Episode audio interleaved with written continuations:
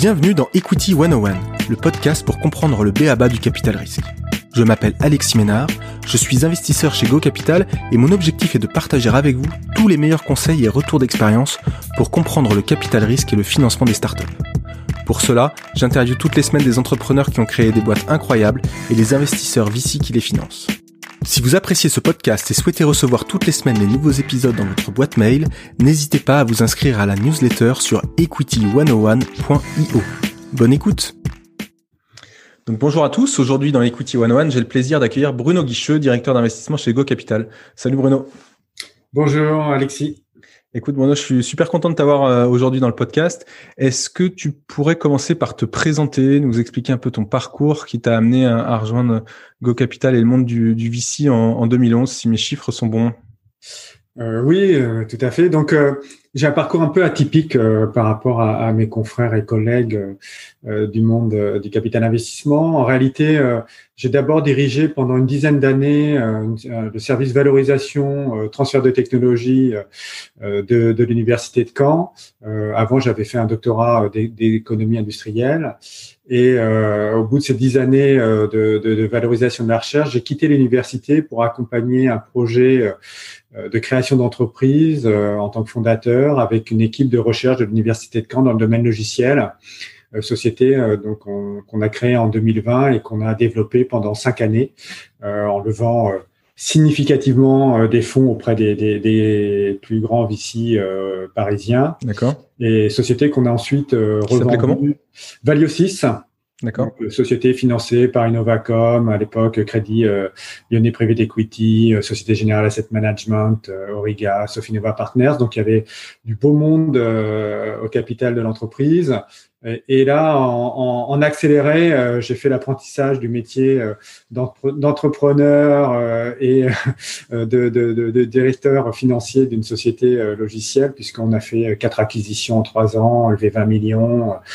On a développé la société sur sept sites en France, trois sites aux États-Unis, un site au Japon, un site en Allemagne. Donc c'était c'était vraiment très très accéléré et société qu'on a splitté en plusieurs parties ensuite et qu'on a cédé en partie au groupe euh, d'Asso System, euh, voilà, en 2004-2005. Euh, Ensuite, j'ai monté et créé un cabinet de cabinet conseil d'accompagnement des jeunes entreprises innovantes sur sur la fonction direction financière. En fait, on a amené une direction financière externalisée aux startups avec plusieurs volets et notamment un levé accompagnement à la levée de fonds. Donc, j'ai fait ce métier-là pendant sept ans avant de rejoindre en 2011-2012 euh, Go Capital.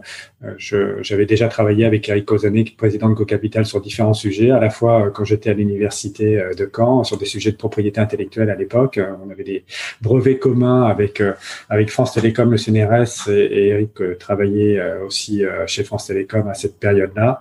Et ensuite, j'avais comme client Go Capital sur un certain nombre de, de suivis de leur participation et et en 2012, Eric m'a proposé de rejoindre Go Capital pour animer sur la région Normandie le fonds d'amorçage que Go Capital venait de lancer. Écoute, super, merci. Euh, moi, j'ai souhaité faire cet épisode aujourd'hui pour euh, pour échanger sur un, investissement sur lequel tu es, impliqué depuis euh, depuis 2013. tu, tu fais partie du board également. La société, elle s'appelle Robocat. Elle est, elle est basée à Rouen et elle a levé un peu plus de, de 60 millions d'euros en, en 7 ans, dont un dernier tour de, de plus de 40 millions au, mois d'avril dernier. On, on, va revenir dessus. est-ce que pour, pour commencer, est-ce que tu peux nous dire ce que fait Robocat concrètement? Ah oui, Robocat, c'est une euh, société du domaine de, des technologies médicales, donc qui développe un robot euh, qui permet de télémanipuler à distance euh, un cathéter et donc de, de, réaliser à distance des enjeux des enjeux plastiques coronaires. Donc c'est de la robotique médicale, c'est dans la cardiologie et ça permet effectivement de à la fois soustraire euh, le euh, chirurgien interventionnel au rayonnement X euh, nécessaire à l'accompagnement du geste d'angioplastie. Et puis, ça permet aussi d'améliorer la précision du geste et de, de réaliser ces interventions à distance. Voilà. Du coup, on est dans, on est, enfin, on est dans le monde de la robotique, du hardware et, de la santé. Euh, C'est un monde, un monde complexe. Euh, Est-ce que tu peux nous expliquer euh, justement ce qui caractérise le, le, financement de ce, de ce secteur de l'innovation? Pourquoi c'est des sujets qui sont toujours compliqués à faire émerger sur les marchés? Peut-être nous donner quelques points, quelques sociétés qui sont connues dans ce secteur ou, ou, ou hmm. quelques success stories ou quelques quelques quelques quelques événements difficiles. Alors c'est plutôt euh, un secteur difficile. Il y a il y a des success stories, mais il y a aussi beaucoup de euh, beaucoup de de, de, de cadavres. voilà, si c'est un mot un peu fort, mais euh, beaucoup d'écueils en tout cas dans, dans dans ce domaine du capital equipment, de l'investissement dans des sociétés qui font du capital equipment médical. D'abord, c'est très capitalistique. Euh, donc il faut euh, investir beaucoup de fonds avant euh, de parvenir à mettre un produit, un système, quel qu'il soit, sur le marché. Le deuxième élément, c'est qu'il y a une partie réglementaire aussi qui est très importante. Donc avec l'évolution qu'on connaît tous de la complexification de la réglementation et du renforcement de la réglementation dans tous les domaines de, de des, technologies médicales. Et puis, euh, c'est euh, quelque chose d'extrêmement difficile au niveau euh, commercial et, commercial parce que bien tu, tu vends du, du, capital equipment à des acteurs de la santé, donc des hôpitaux, des cliniques, sur des montants d'investissement qui sont tout de suite très importants, donc de 500 000 à plusieurs millions d'euros hein, quand il faut équiper une salle de cathétérisme, par exemple, et que euh, bah, ce, cycle d'investissement, c'est un cycle très long de décision, euh, que derrière l'investissement, il y a aussi euh, toute une partie maintenance consommable qu'il faut réussir aussi à vendre à l'hôpital ou à la clinique, c'est un business en, en, réalité qui est extrêmement difficile à réaliser et, et de, dans lequel tu as aussi des acteurs majeurs qui se présentent et qui réussissent aussi en partie à verrouiller ce marché euh, des capital equipment euh, parce que d'acteurs majeurs, hein, c'est les, les, acteurs corporate déjà présents sur le marché. Hein. Déjà présents, oui. aussi dans l'image oui, par exemple, dans l'imagerie médicale, euh, tu as trois acteurs euh, mondiaux majeurs euh, avec Philips, Siemens et, General Electric. Et, aujourd'hui, la tendance, par exemple, avec Philips, on voit des contrats qui sont passés sur 20 ans, 25 ans, pour avec des montants d'investissement extrêmement importants, où, où Philips vient équiper 5, 6, 10 salles dans un, dans un ensemble, un groupement d'hôpitaux et verrouille le marché euh, sur, euh, sur, euh, sur, des durées très très longues. Donc la, la, capacité à pénétrer ces marchés-là, elle est quand même, c'est quand même très difficile. Donc tu, tu cumules finalement hein, les deux difficultés, hein, la difficulté produit dont tu as parlé tout à l'heure, avec, enfin pour faire, pour pour avoir un produit qui marche, avec la difficulté d'accès marché, et ça fait une combinaison qui est qui est détonnante. Qui est détonnante, voilà. En plus, enfin le dans le domaine des technologies médicales, euh, je je, je, je, pas, je suis pas sûr que tout le monde se rende compte du niveau, du niveau d'exigence requis euh, pour pouvoir mettre un produit sur le marché.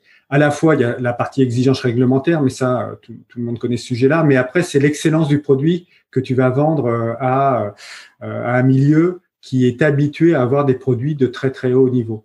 Euh, tous ces majors euh, de, de, des technologies médicales, que ce soit bah, dans, dans, dans, le capital equipment ou même dans, dans tout ce qui est euh, device, euh, offrent une qualité de produit et une qualité de service euh, qu'une startup a quand même beaucoup de difficultés à atteindre euh, et, il faut donc beaucoup de moyens euh, pour pouvoir assurer euh, à la fois euh, la qualité du produit, le packaging qu'il faut, les formations en accompagnement, le personnel présent dans les hôpitaux mis à disposition gratuitement dans les dans les salles d'opération par exemple. Hein, c'est ce que font les acteurs. Hein, ils mettent du personnel à disposition. Donc tout ça c'est quand même extrêmement coûteux. Et ce niveau de qualité, ce niveau de service à atteindre, il est quand même difficilement accessible à des startups. Et, si on revient du coup à, Robocat, est-ce que tu peux nous parler de, de, finalement de la première rencontre avec le projet? Quelle était un peu la maturité? Il en était où ce projet-là? Et, euh, qu'est-ce qui fait Qu'est-ce qui t'a convaincu d'y aller euh, euh, pour faire une première levée là un peu moins d'un million d'euros? Quelle était un peu la thèse d'investissement et qu'est-ce qui t'a convaincu d'y aller? Alors la, première rencontre, euh, c'est une rencontre dans euh, dans un Algeco euh, à côté du CHU de, de Rouen, donc dans une dans un seul bureau avec le, le, dirigeant fondateur de, de la société, Philippe Bengteux, radiologue, qui a eu cette idée une nuit en rêvant ou en cauchemardant de pouvoir développer un dispositif qui permette de manipuler à distance les cathéters et se soustraire, euh, notamment pour lui, sa préoccupation majeure, c'était de se soustraire au rayonnement euh, X, au rayon X, euh, lors de, de, ce type d'intervention. Donc voilà, c'est cette première rencontre. Et en fait, dans ce dans ce bureau, dans cet Algeco, il y avait lui et un ingénieur alternant avec une espèce de maquette qui démontrait euh, qui essayait, enfin, qui se voulait euh, démontrer euh, le, le, le, fonctionnement qu'il avait imaginé de, de, ce, de ce robot. Euh, donc, qu'est-ce que tu fais Qu'est-ce qui fait que tu plonges Alors, qu'est-ce qui fait que, que tu fasses l'investissement? Qu'est-ce qui te convainc? Euh, ce qui me convainc, alors c'est surtout pas le prototype que j'avais en face des yeux, parce que c'était vraiment quelque chose de très très grossier et, et qui en tout état de cause, ne pouvait pas euh, correspondre et répondre à un besoin euh, euh, d'une salle de cathétérisme.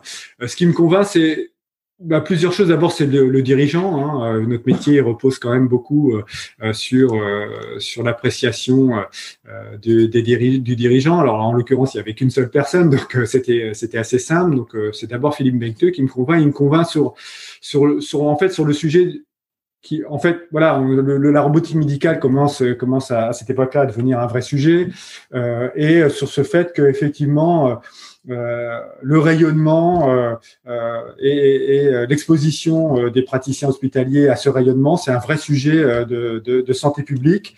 il y a une vraie, c'est une maladie professionnelle caractérisée. il, y a, il, y a, il y a beaucoup de, de, radiologues interventionnels, de chirurgiens interventionnels qui sont atteints par des maladies graves à l'issue de, à la fin de leur carrière, et que il y a quelque chose à faire dans ce domaine-là pour sécuriser en tout cas la pratique hospitalière et euh, améliorer euh, la santé euh, de, de, ces praticiens et puis aussi améliorer les conditions de l'intervention et donc in fine avoir un bénéfice patient à la fois parce que le chirurgien est dans des meilleures conditions, mais aussi parce que à travers la technologie robotique, on doit pouvoir améliorer aussi la qualité du geste et standardiser euh, la qualité du geste euh, du, du praticien. Donc euh, voilà, c'est un ensemble d'éléments de me dire il y a, il y a vraiment certainement quelque chose à faire sur ce, dans cette direction-là.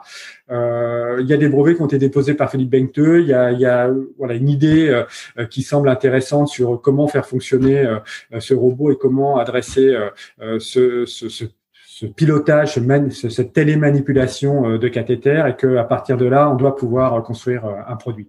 Donc du coup, vous faites le pari en 2013 avec pas grand chose en termes de en termes de, de prototype. Tu en as parlé un petit peu, mais vous faites le pari sur sur le, le le, le besoin du marché, euh, la vision de l'entrepreneur et l'entrepreneur surtout. Euh, C'est quoi un peu les, les premières phases Donc vous investissez un million d'euros. Euh, c'est quoi les phases importantes de cette première euh, de cette première partie d'investissement? Quelle est quelles sont un peu les premières actions qui, qui sont qui sont mises en place par la société et qui seront déterminantes pour la suite?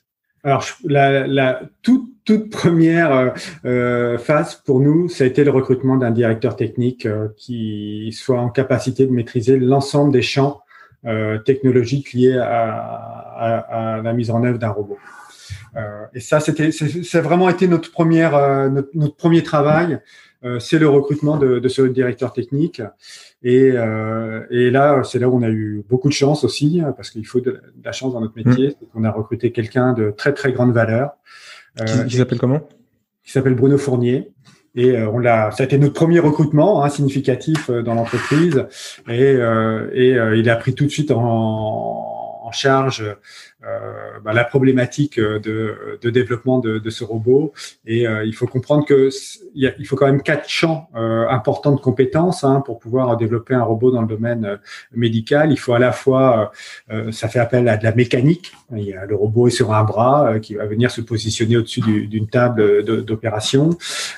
il faut des compétences dans le domaine de la plasturgie parce mm -hmm. qu'il y a un consommable associé.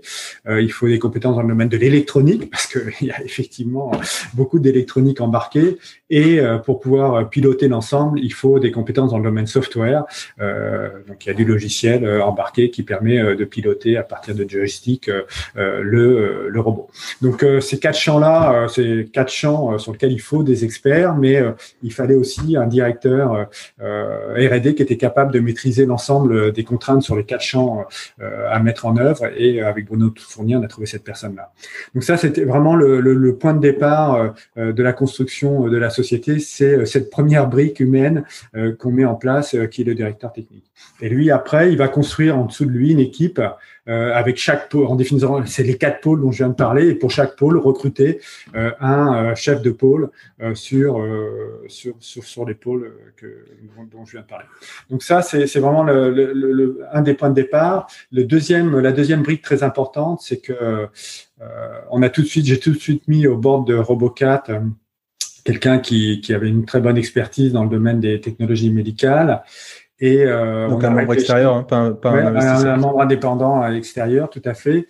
Et c'est à partir de là qu'on a commencé à réfléchir à l'intérieur du board avec Philippe euh, Bengte, qui était président euh, de, de, du board, euh, sur ce que devait être euh, le, euh, le minimal valuable product, donc le, MVP d'un robot qui allait euh, adresser ses actes chirurgicaux dans, dans le jeu plastique coronaire.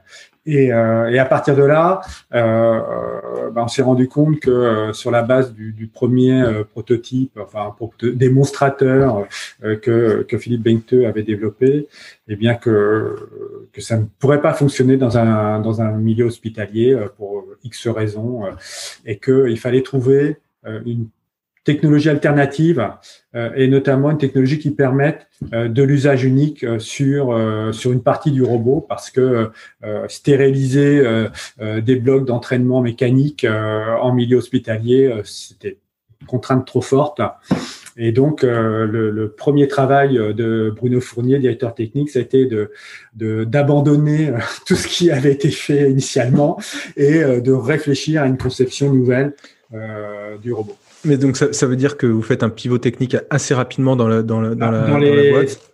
Oui, dans les six mois qu'on suit. D'accord. Et, et est-ce que c'est ça qui explique parce que quand tu regardes un peu l'equity story de, de Robocat, tu vois un deuxième tour d'investissement de un peu moins d'un million d'euros euh, un an et demi après.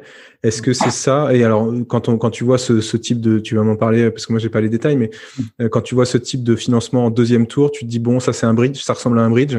Euh, euh, donc c'est comme, comment on interprète ce deuxième tour qui finalement est le même le même montant que le premier? Euh, Est-ce que c'est lié à ce pivot technique justement pour aller jusqu'au prototype? Alors enfin que partiellement parce que euh, de toute façon euh, euh, à l'origine quand on a mis un million d'euros on savait très bien que c'était largement pas suffisant pour aller financer jusqu'au marquage chez eux et au développement commercial un robot dans le domaine dans le domaine de la enfin, dans le domaine de robot, robot dans le domaine médical excuse-moi. Mais euh, donc on le savait dès le départ. Donc euh, évidemment, le, le, ce tour euh, arrive quand même au bout d'un an et demi, hein, un an et demi, deux ans. Donc ce, ce deuxième financement, euh, il, il, arrive aussi parce que à partir du pivot qu'on qu'on a demandé à faire à l'entreprise, Bruno Fournier a réussi à trouver, avec évidemment avec Philippe Beinte, hein, tous les deux, ont réussi à trouver une technologie qui réponde euh, aux exigences que nous on avait définies en, en, en board. Et, euh, et c'est à partir de là donc euh, que, que le premier prototype euh, de fonctionnement euh, mais juste encore une maquette de fonctionnement à partir de la technologie nouvelle qui a été développée à la suite de ce pivot qu'on commence à voir quelque chose d'intéressant et que on se dit bah peut pas s'arrêter là. Euh, on a pivoté, on les emmène sur une nouvelle, un nouveau développement technologique. Il y a tout un portefeuille faut... à déposer. Et là, il faut remettre de l'argent pour financer au moins un premier prototype industriel. Donc finalement, c'est cette pivot, une première maquette avec la nouvelle techno qui vous qui vous rassure et qui vous disent ben on remet un, finalement un million pour faire le ce qu'on avait prévu euh, initialement, c'est-à-dire un prototype. C'est comme ça qu'on exactement. C'est exactement ça. Ok, non, super intéressant. Et, et euh, après, là, les périodes, donc vous arrivez au prototype industriel, les périodes 2017-2020, j'en regardais, il y a, il y a 11 millions d'euros d'injectés, il y a, il y a, il y a, il y a l'arrivée de nouveaux entrants investisseurs. Est-ce que tu peux nous raconter là ces trois années 2017-2020, quels sont les, les milestones, les, les marqueurs de, de, valeur qui ont, qui ont notamment convaincu les nouveaux entrants de d'arriver dans les nouveaux entrants? Je crois qu'il y a, il y a M Capital et Supernova notamment. Voilà, il y a effectivement M Capital, Supernova et, Normandie Participation, et puis un, ensemble de, business angels normands aussi qui sont rentrés à, ce moment-là.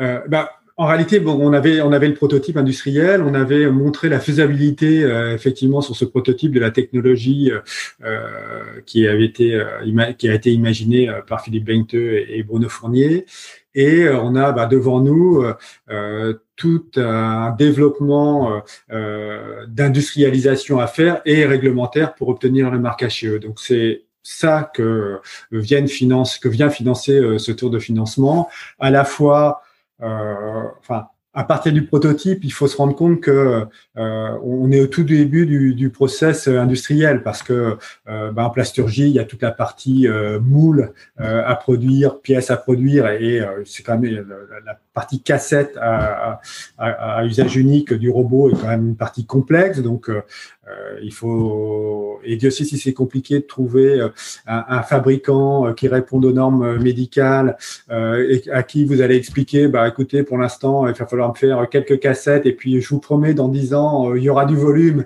Euh, donc euh, voilà, donc c'est extrêmement compliqué. Donc on trouve pas des grands acteurs, on est obligé de trouver des petits acteurs de petite taille qu'on emmène aussi progressivement à, à, à, monter en qualité pour qu'ils répondent aux exigences réglementaires santé. Donc ça, ça a été un travail très important à faire à partir du prototype sur la partie euh, euh, plasturgie, euh, fabrication des cassettes, et puis à toutes les autres parties, software, électronique et bras mécaniques, à développer, à industrialiser, trouver les, fournisseurs, euh, les auditer, les emmener dans, des, dans les démarches réglementaires pour pouvoir, in fine, euh, obtenir le marquage CE du robot. Cette phase d'industrialisation, elle, est passée euh, par euh, différentes sous-phases euh, qui, voilà, qui ont pris deux à trois années avant d'obtenir en 2019 le, le marquage CE du, du robot. Et justement, le marquage CE, alors tu, ça fait plusieurs fois que tu en parles, euh, c'est une étape hyper importante. Euh, Est-ce que tu peux nous expliquer ce que ça veut dire finalement avoir un marquage CE et pourquoi c'est crucial et déterminant pour un projet comme Robocat? Euh, tu, tu, peux nous en dire quelques mots? Alors, c'est euh, le, euh, le pass qui vous permet de, euh, de vendre le robot sur le marché européen. Donc, tant que vous n'avez pas euh, ce marquage chez eux, euh, qui est une autorisation de commercialisation et d'utilisation euh, à des fins médicales d'un produit médical, vous ne pouvez pas, tu ne peux pas commercialiser, tu ne peux pas vendre ton produit sur le marché européen. donc, c'est le sésame qui te permet de d'engager le process de commercialisation. tant que tu ne l'as pas obtenu, tu ne peux pas vendre. Donc, oui, oui, c'est une étape ultra importante qui est très compliqué, euh, qui va devenir de plus en plus compliqué puisque à partir de mai 2021, euh, il y a un nouveau règlement européen en matière de produits euh, médicaux qui, qui, va se mettre en place. Et l'objectif de, de Robocat, puisque ça fait déjà plusieurs années qu'on sait que ce nouveau règlement sera mis en œuvre, il va être mis en œuvre d'ailleurs en mai 2020, mais du fait du Covid, il a été reposé un an, c'était d'obtenir absolument le marquage chez eux, puisqu'il est valide pour une période de trois ans, avant euh, la mise en œuvre, euh, la mise en place du nouveau règlement. Le marque caché, il, implique à la fois de construire un dossier réglementaire euh, avec tes sous-traitants, donc c'est quelque chose d'extrêmement lourd, mais il oblige aussi l'entreprise elle-même euh, à être certifiée euh, selon les normes, les normes médicales, donc ça veut dire des audits internes, un accompagnement par un organisme notifié, ce qui est un, accompagnement obligatoire en Europe. Donc pour Robocat, c'est le, BSI, qui est un organisme anglais qui s'est aussi installé du fait du Brexit en Hollande et, ça, c'est extrêmement euh, consommateur de temps euh, et ça oblige l'entreprise à se structurer sur toutes les fonctions, y compris les fonctions financières, commerciales, etc. Tout devient euh, dans normatif et il faut d'ailleurs un ingénieur réglementaire. Tu peux pas aujourd'hui obtenir un marquage HE sans avoir en interne un ingénieur réglementaire de très très bonne qualité. Et, l'autre, euh, l'autre, euh, l'autre élément, je pense, de, de marqueur de valeur, tu en as parlé un tout petit peu tout à l'heure, euh, euh c'est les brevets. Euh, là aujourd'hui, je regardais, euh, c'est 22 brevets chez Robocat aujourd'hui. Est-ce que tu peux nous expliquer pourquoi la, la, propriété intellectuelle elle est aussi déterminante dans la création de valeur de ce type de projet, et, et nous parler peut-être de la, de la stratégie IP de Robocat, quels choix ont été faits et pourquoi vous les avez faits? Alors c'est un sujet sur lequel je suis forcément moins à l'aise que les sujets de, développement et de financement, parce que c'est un sujet qui est pour le coup totalement maîtrisé par Philippe Bengteux et Bruno Fournier. Hein. Euh, nous, au niveau du, board, euh, bah, enfin, les, prises de décision, c'est souvent les décisions d'extension euh, des brevets ou de maintien d'un certain nombre de brevets qui, pourraient ne plus être finalement pertinents par rapport à l'évolution du robot. En tout cas, ce qui est sûr, c'est que dans ce domaine-là, euh, la propriété intellectuelle et notamment le dépôt de brevet est un, élément très très important, euh, à la fois de marqueur de valeur, mais aussi de barrière à l'entrée pour les concurrents. Euh, aujourd'hui, la technologie RoboCat, c'est une technologie unique brevetée. c'est une technologie qui, qui, qui, se base sur un principe mimétique, hein, qui reproduit le, le geste du chirurgien, donc euh, de préhenter euh, euh, le guide le cathéter, de, de, le faire tourner entre ses doigts, de l'avancer, de le reculer. Donc, donc voilà, c'est une technologie unique qui a été développée et on veut surtout pas que n'importe quel acteur dans le monde puisse copier cette technologie et répliquer à bon prix la technologie qu'on a financée et qui a, et qui a demandé une dizaine de millions d'euros d'investissement et encore Là, on parle de l'equity, mais euh, BPI euh, a beaucoup soutenu le projet, euh, les banques régionales aussi. Donc, globalement, on peut certainement approcher sur cette sur cette phase-là jusqu'au marquage CE, je pense entre une quinzaine de millions d'euros investis. et tout ça, bah, c'est protégé par un ensemble de brevets qui, qui permet de s'assurer qu'aucun concurrent dans le monde ne pourra reproduire sans, voilà, sans, sans avoir une autorisation ou une licence de Robocat la technologie qui a été développée par Robocal. Donc, euh, c'est une protection de nos marchés futurs et euh, de la capacité à commercialiser ce robot partout dans le monde. Merci euh, pour, pour ces éléments. Euh, et pour finir cette première partie sur le sur le euh, justement sur sur toute cette ce, développement jusqu'au marquage CE, je voulais, qu'on parle un petit peu de l'équipe. tu en as parlé avec l'arrivée très rapidement du, du, directeur technique, mais comment l'équipe a évolué en sept ans et, et quelles, quelles, quelles ont été les fonctions qui ont été peut-être plus complexes à trouver Et, et, et dernière dernière question, quelle est l'importance du du profil business développement? À quel moment vous l'intégrez par rapport à, à une maturité de produit qui est, qui est, finalement, enfin, on est encore en phase de R&D. Euh, voilà, quand est-ce qu'on commence le travail commercial dans, ce type de dans ce type de projet? Alors, c'est, il y, a beaucoup de, y a beaucoup de réponses à faire sur, sur, sur, tes questions. Euh, déjà, la, première chose qui est importante, c'est qu'on s'est beaucoup interrogé au tout départ du projet de savoir si on devait recruter un directeur général ou un directeur technique.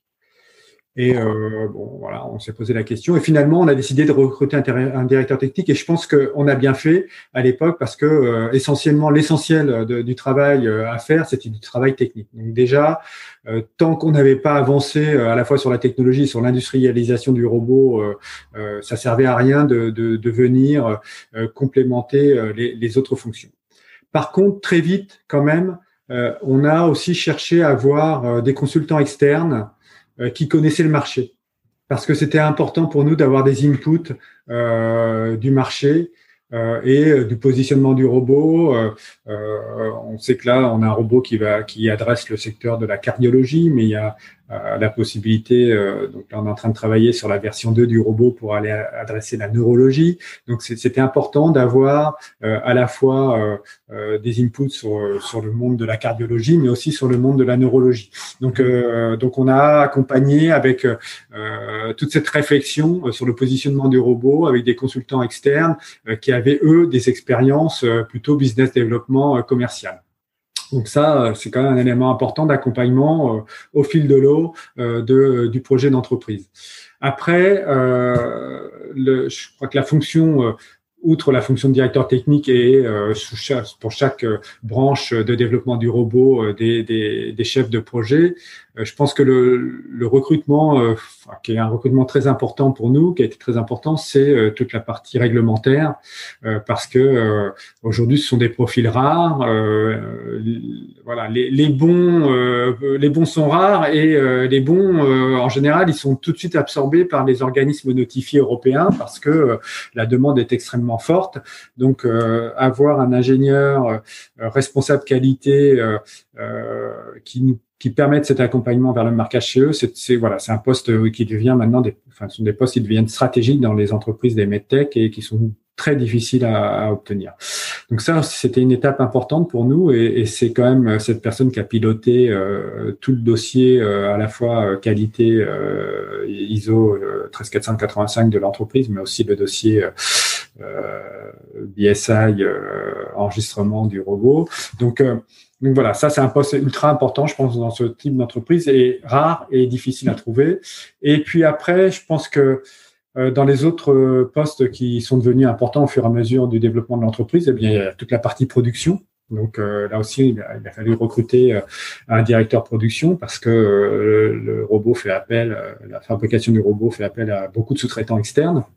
Donc, euh, encore une fois, en pathologie électronique, mécanique euh, et euh, logiciel. Donc, il faut maîtriser l'ensemble de ces composantes en termes de production et délivrer euh, aux clients le robot qui, qui, fonctionne qui fonctionne bien. Et puis la dernière la, la, question effectivement et des profils qui arrivent un petit peu plus tardivement aujourd'hui qui sont arrivés le plus tardivement finalement dans le projet d'entreprise c'est un directeur général. Et donc, on a recruté, euh, maintenant, ça doit faire un an et demi, euh, presque, non, ouais, un an et demi. Avant, du coup, avant le marquage CE on n'était pas loin après, marquage CE Non, après marquage CE. Après, marquage CE. Donc, quand tu parles de directeur général, c'est avec un profil plus business, hein c'est, voilà, ça donc, exactement. Donc, comme on avait euh, un bon, enfin, sur les parties techniques, réglementaires, production, on avait structuré l'entreprise, et puis de l'autre côté, on avait Philippe euh, sur la partie euh, bah, radiologue, qui connaît quand même bien, très bien le milieu, qui connaît le projet depuis le début et, et qui avait cette position de chairman. Euh, effectivement, on est venu euh, dissocier la fonction de président-directeur général par un président, donc chairman of the board, Philippe Beiteux, et un directeur général CEO, Lucien Goffard, qu'on est allé débaucher euh, chez euh, Boston, euh, de chez Boston Scientific. Voilà. Donc quelqu'un qui connaît qui était business developer chez Boston dans la cardio vasculaire, donc qui connaît parfaitement le secteur, qui a toutes les toutes les entrées dans toutes les salles de cathétérisme en Europe. Donc donc voilà, c'était important d'avoir ce profil-là qui vienne compléter l'équipe qu'on avait mise en place. Super clair, merci. Donc ça veut dire que si on récapitule, en un peu moins de 7 ans, euh, une quinzaine de millions d'euros injectés et euh, et un robot euh, qui est qui est qui est produit, qui qui enfin qui est en tout cas pré-série qui sortent et puis et puis le marquage CE qui est fait. Et en, en, avril 2020, vous annoncez euh, un, un, nouveau tour de financement. Cette fois, euh, on passe à l'échelle de dessus avec un tour de, de 45 millions euh, d'euros ou de dollars, je sais plus, tu nous diras. Il y, a, y, a, une partie, enfin il y a 90 ou 95% c'est du new cash hein, qui rentre dans la, dans la société. Puis il y, a, y, a, une partie entre 5 et 10% qui est qui est à la fois un, peu de cash out et, et d'investisseurs historiques et surtout du cash pour créer une joint venture. On reviendra sur ce dernier point après. Mais, mais je, voudrais, je voudrais déjà parler des, des nouveaux entrants. Euh, parce que le principal investisseur qui rentre, c'est un acteur euh, industriel chinois euh, qui s'appelle Microport. Est-ce que tu peux nous en dire un peu plus sur cet acteur de l'industrie du, du, matériel médical chinois, nous expliquer pourquoi il rentre chez Robocat? Alors, c'est un acteur chinois, mais qui est déployé dans le monde entier, sur plusieurs secteurs médicaux, notamment en orthopédie, mais aussi euh, dans, en cardio sur, euh, sur les pacemakers notamment. Euh. Donc un acteur mondial basé à Shanghai, coté à la bourse de Hong Kong, qui fait environ un, million, un milliard de, de, de, dollars de chiffre d'affaires et qui a la volonté de se développer dans la robotique médicale. Donc, donc voilà, un résumé très court de, de, de, cet acteur. Et qui, voilà, qui, qui, faisait partie des acteurs avec lesquels la société était, était en relation, euh, mais pas que. Euh, si on doit rappeler un petit peu euh, comment euh, s'est passé euh, ce, ce, financement, ce tour de financement, il, il faut faire un petit peu d'histoire et puis rappeler que Robocat avait un, concurrent, un concurrent euh, qui, qui, était euh, plus avancé que, que lui d'ailleurs, euh, qui s'appelle Corindus, qui était une société, qui était une société américaine, qui était cotée au Nasdaq. Et il se trouve que ce concurrent, qui, qui était à sa deuxième génération de robots, qui commençait à générer un petit peu de chiffre d'affaires, mais pas de manière très significative, a été euh, acquis euh, l'année dernière, l'été dernier, euh, par Siemens, dont on parlait en début de, reportage, hein, de podcast, par Siemens pour un milliard. Euh, pour 1,1 milliard de dollars exactement. Donc. Et je regardais les, les chiffres de chiffre d'affaires, hein. ils faisaient 10 millions d'euros de chiffre d'affaires quand ils ont été acquis, donc c'est un, voilà.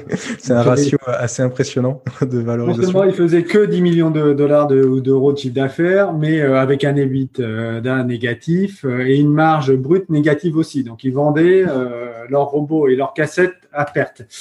Donc effectivement, vu, enfin sur les, basé seulement sur les critères économiques, racheter 1,1 milliard de dollars à une société comme celle-là, ça pas beaucoup de sens en tout cas si on regarde les critères économiques.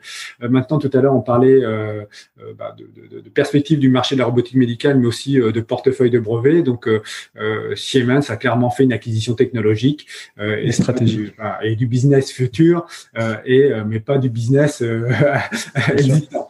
Donc, donc c'est quelque chose d'important parce que aujourd'hui, dans les salles de cathétérisme, il leur faut Siemens, General Electric et puis Philips, enfin, vraiment très fortement en concurrence et ils ont besoin d'éléments différenciants euh, pour emporter euh, les, différents appels d'offres des hôpitaux et, euh, amener en plus de l'équipement de la salle une solution robotique ça fait partie des éléments différenciants pour emporter les marchés.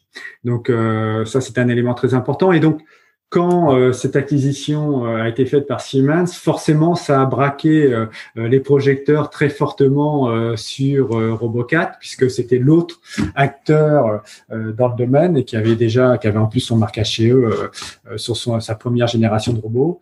Et ça a déclenché de l'appétit de différents acteurs et notamment de Philips, mais pas que, et donc mais aussi de Microport.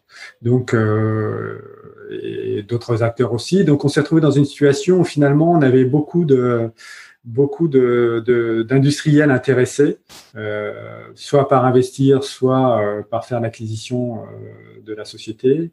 Et, euh, et, donc, on a beaucoup négocié, beaucoup discuté.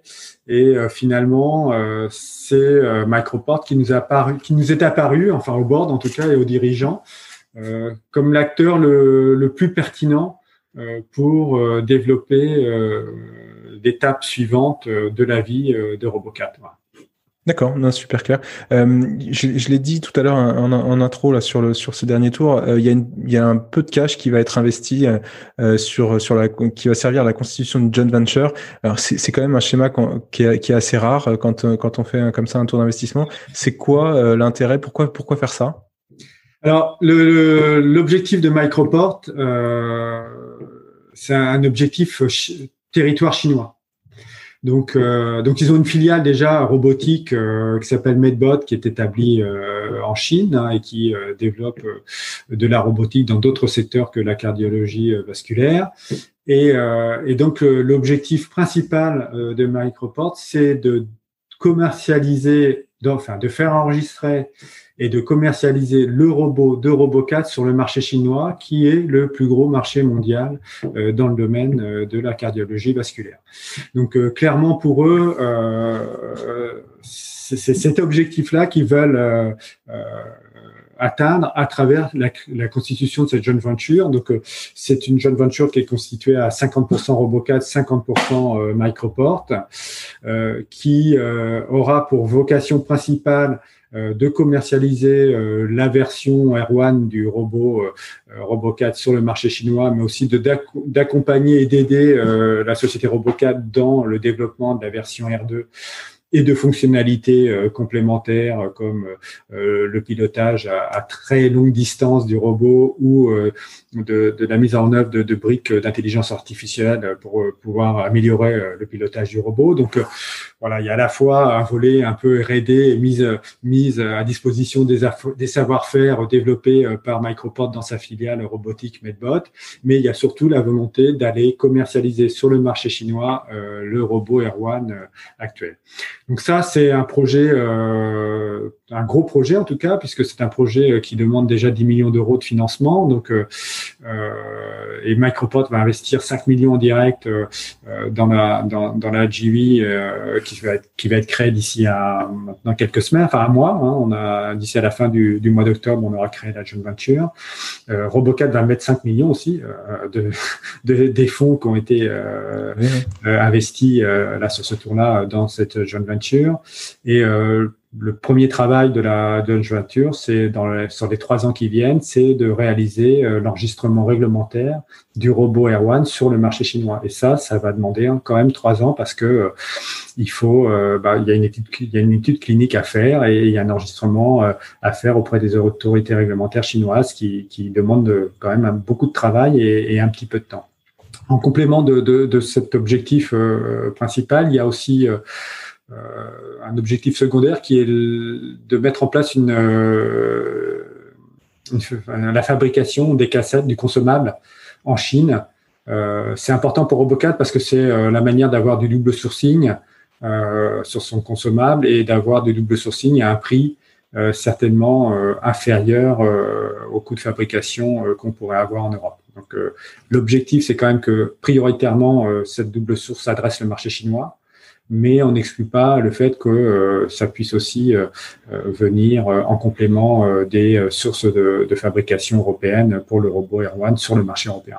Ok, donc pas mal de pas mal de briques à, construire pour pour adresser donc finalement ce, nouveau marché. je voulais qu'on parle quelques quelques instants là de la, phase de, de négo de ce closing finalement de ce deal qui est complexe complexe par le par la, taille du tour, mais surtout, je pense, par, la typologie d'acteur. C'est un, acteur industriel chinois. Il y, a, des discussions autour de la joint venture.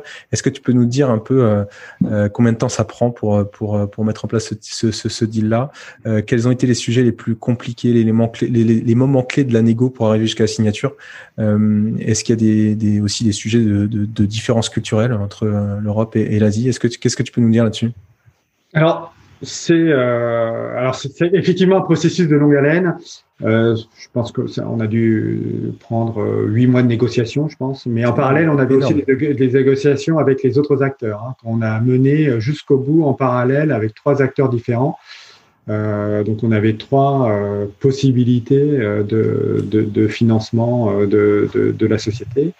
donc voilà, ça, ça, a été vraiment un travail quasiment plein temps pour moi en tant que directeur d'investissement, euh, juste sur ce, cette ligne-là euh, pendant 6 euh, à 8 mois où on, voilà, on alternait les réunions avec les, potentiels partenaires, mais aussi avec les avocats. Enfin, voilà, gros, gros effectivement, gros travail, euh, accompagné par un cabinet. Enfin, en tout cas, si j'ai une recommandation à faire, c'est que euh, ça, nous, enfin, ça nous a coûté très très cher en frais d'avocat, mais on ne peut pas se passer d'un cabinet euh, d'avocats de niveau international sur des sujets comme cela, parce qu'il y a à la fois effectivement bah, une négociation, enfin on avait aussi un intermédiaire hein, qui nous accompagnait sur les différentes négociations, mais en plus voilà, un cabinet d'avocats réputé parisien, avec un bureau évidemment en Chine. Donc voilà, donc il, il faut il faut vraiment structurer un accompagnement, c'est extrêmement nécessaire. Et puis, euh, effectivement, euh, travail de longue haleine, des points de négociation extrêmement compliqués, extrêmement difficiles, euh, trois, trois négociations en parallèle et avec des points effectivement durs et notamment avec un investisseur industriel qui est plus particulièrement lié aux conditions de sortie des actionnaires à un moment ou un autre de la vie de l'entreprise. Donc, euh, euh, avec cette exigence finalement que cet acteur industriel n'ait pas plus de droits euh, qu'un acteur classique du, financement, qu'un investisseur financier. Donc, une grosse partie de la négociation a été sur les différents clauses du pacte d'actionnaires, de liquidité, que ce soit autour de la liquidité directe de, de l'actionnariat de Microport dans Robocat, mais aussi de la joint venture parce que euh, ce qu'on souhaitait éviter, c'est que euh, finalement, euh, imaginons que ce soit Philips qui, qui soit l'acquéreur de Robocat, qui se retrouve pas coincé avec 50% dans une joint venture dont il ne voudrait pas ou dont il voudrait 100%. Donc il a fallu. Concrètement, ça veut dire que tu, tu, tu, en faisant rentrer Microport aujourd'hui, tu ne, tu ne fermes pas la porte à un autre acteur industriel qui pourrait racheter 100% du capital demain. On est d'accord hein? Exactement toute la toute la négociation, euh, enfin une grosse partie de la négociation euh, a été autour de, de, cette préservation euh, des actionnaires de, de de la liberté de pouvoir céder la société à un autre acteur que Microport. C'est des points qui sont cruciaux. Hein. On a parlé quand j'ai fait un épisode sur le, corporate venture où on parlait des risques du, coup de faire rentrer des industriels au capital d'une société. Et c'était un notamment un des un des risques principaux qui, qui était de finalement de, de bloquer les exits, en tout cas de les écrire un peu à l'avance euh, donc c'est des sujets qui sont hyper importants et tu confirmes un peu ça. Hein. Ah oui, oui, complètement. Et, encore une fois, euh, l'accompagnement aussi euh, par des cabinets d'avocats qui sont un peu rompus à ces sujets-là, y compris dans, la création de joint venture en Chine, ça a permis quand même de, de voilà d'avoir de l'information en tout cas euh, qui était qualifiée et pas seulement de l'information qui nous venait euh, de Microport pour nous dire ah oui mais ça euh, sur une jeune voiture on peut on peut pas la loi chinoise nous oblige à non non voilà ça nous permet ça nous a permis quand même d'avoir une vision claire de la manière de faire les choses et d'imposer un certain nombre de d'éléments dans la négociation qui nous qui nous permettent de garantir et, et de conserver cette liberté de cession à un acteur qui ne soit pas Microport. Même si, euh, il ne faut pas se le cacher, euh, Microport euh, potentiellement est l'acquéreur pourrait être l'acquéreur naturel de Robocat puisque bah, la joint venture est créée en partenariat avec eux et puis qui sont actionnaires aujourd'hui de, de, Robocat et que ils vont participer à la construction de valeur avec nous. Mais ils sont pas voilà ils ont pas euh, ils ont pas aucun droit euh, et donc euh, si majoritairement le board ou les actionnaires de Robocat décident de céder la société à Philips ou à General Electric par exemple bah, ils pourront pas s'y opposer et, et, du coup, euh, euh là, euh, enfin, tu as parlé donc du coup de, de cette négo euh, de longue haleine, plusieurs mois à temps plein, etc. Assez impressionnant. c'est quoi la suite? Parce que quand quand je regardais la Core Indus, ils ont injecté pour arriver là où ils sont arrivés, ils ont injecté plus de 180 millions de dollars en investissement avant de se faire racheter mm. par par Siemens. Robocat, on va être pas loin des 60, alors peut-être 70 avec le non dilutif, mais, mm. mais, mais, mais c'est quoi, c'est quoi la prochaine étape? Il y aura d'autres tours de financement forcément? Alors, comme toujours, à ce stade-là, on les, les prévoit pas. Hein. On, a imaginé euh, que la levée de fonds euh, était suffisante euh, pour pour financer l'étape à la fois de déploiement commercial du R1. Alors, il y, a, trois objectifs hein, majeurs là sur les prochains, euh, les prochaines, les deux ou trois prochaines années. Euh, le, premier, bah, c'est quand même, il y a un robot marqué CE, donc c'est d'aller le vendre, hein, donc notamment sur le marché européen. Donc ça, c'est un des objectifs, c'est d'aller déployer le robot commercialement en Europe. Le deuxième objectif, c'est de développer la nouvelle génération de robots, le, R2. Puis le troisième, c'est d'aller effectivement à travers la GV, la venture adresser le marché chinois, qui est l'un des plus grands marchés euh, du monde. Voilà. Et normalement, euh, avec les fonds euh, qui ont été élevés, les fonds devraient suffire pour aller franchir ces trois ces trois étapes et, et rendre la société belle, attractive et avec un chiffre d'affaires qui va qui devrait commencer à être significatif. Écoute, euh, merci euh, Bruno là pour de nous avoir fait revivre euh, de l'intérieur l'histoire de, de, Robocat et, et, un peu son son equity story et ce qu'il y avait derrière justement ce qui était le plus important. On arrive à la fin de l'interview. J'ai une dernière question. en, en, 10 ans, tu as vu passer sûrement des, des centaines de projets. je sais pas si tu as fait le calcul. Tu as investi dans, dans des dizaines très probablement. Pour, pour, toi, c'est quoi les caractéristiques des, des meilleurs entrepreneurs? C'est quoi la qualité la plus importante selon toi chez un chez un fondateur?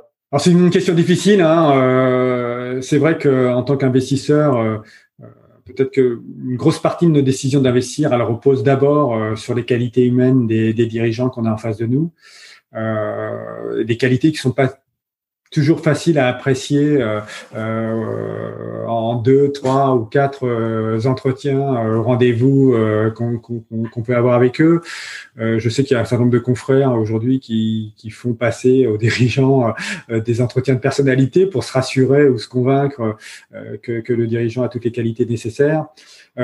c'est vraiment une question très difficile, mais en tout cas, si je dois regarder moi aujourd'hui les sociétés qui qui qui réussissent entre guillemets dans lequel on a investi, euh, c'est quand même euh, le dirigeant qui, qui, doit avoir une conviction euh, absolue, totale, voire euh, qui, qui, est peut-être même pas rationnel hein, dans certains cas, dans, dans son projet, dans son produit.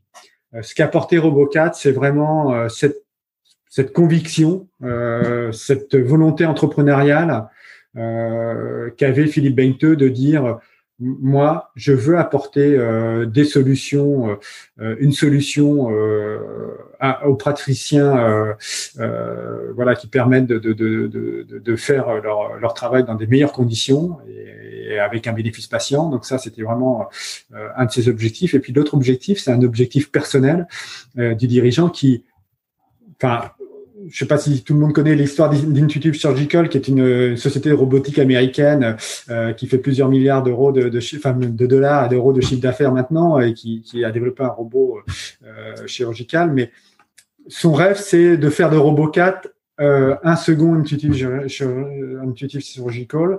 Donc, il, il veut euh, euh, emmener la société euh, à plusieurs milliards d'euros de chiffre d'affaires et il veut créer une société qui vaut euh, plusieurs milliards. Donc il, a, il avait euh, cette volonté-là depuis l'origine et, même s'il apparaît, euh, elle me paraissait moi un petit peu euh, déconnecté de la réalité quand j'ai rencontré la première fois Philippe. néanmoins, c'est ça qui a porté quand même le projet tout, tout le long du développement du projet, c'est cette voilà cette, cette double croyance à la fois euh, euh, dans euh, sa capacité à apporter une solution pour le bénéfice patient et pour le bénéfice des, des praticiens, et puis sur sa capacité à aller développer une société euh, une licorne dans ce domaine-là. Donc finalement, là, si on, si on récapitule hein, les deux points, c'est c'est l'engagement et, et l'ambition qui sont qui sont forte ambition et, fort extrême engagement de, de, des, des CEO et des fondateurs dans, dans la réussite des projets. Écoute, merci beaucoup Bruno pour pour cette discussion. J'étais ravi d'avoir pu faire cet épisode ensemble. ça fait un petit moment qu'on se court après. en tout cas, merci beaucoup. En, en, tout cas, merci beaucoup d'être d'être passé dans Equity One One. Merci, bonne journée c'est fini pour aujourd'hui. Si vous avez aimé l'épisode, dites-le moi, par mail, LinkedIn ou sur Twitter, et puis n'hésitez pas à le partager sur les réseaux sociaux. Un dernier point, si vous voulez me soutenir et me donner un petit coup de pouce, vous pouvez noter Equity 101 5 étoiles avec un petit commentaire dans Apple Podcast. Ça prend 30 secondes et ça compte énormément pour m'aider à gagner en visibilité et à faire connaître le podcast à plein d'autres auditeurs. Merci beaucoup et à très vite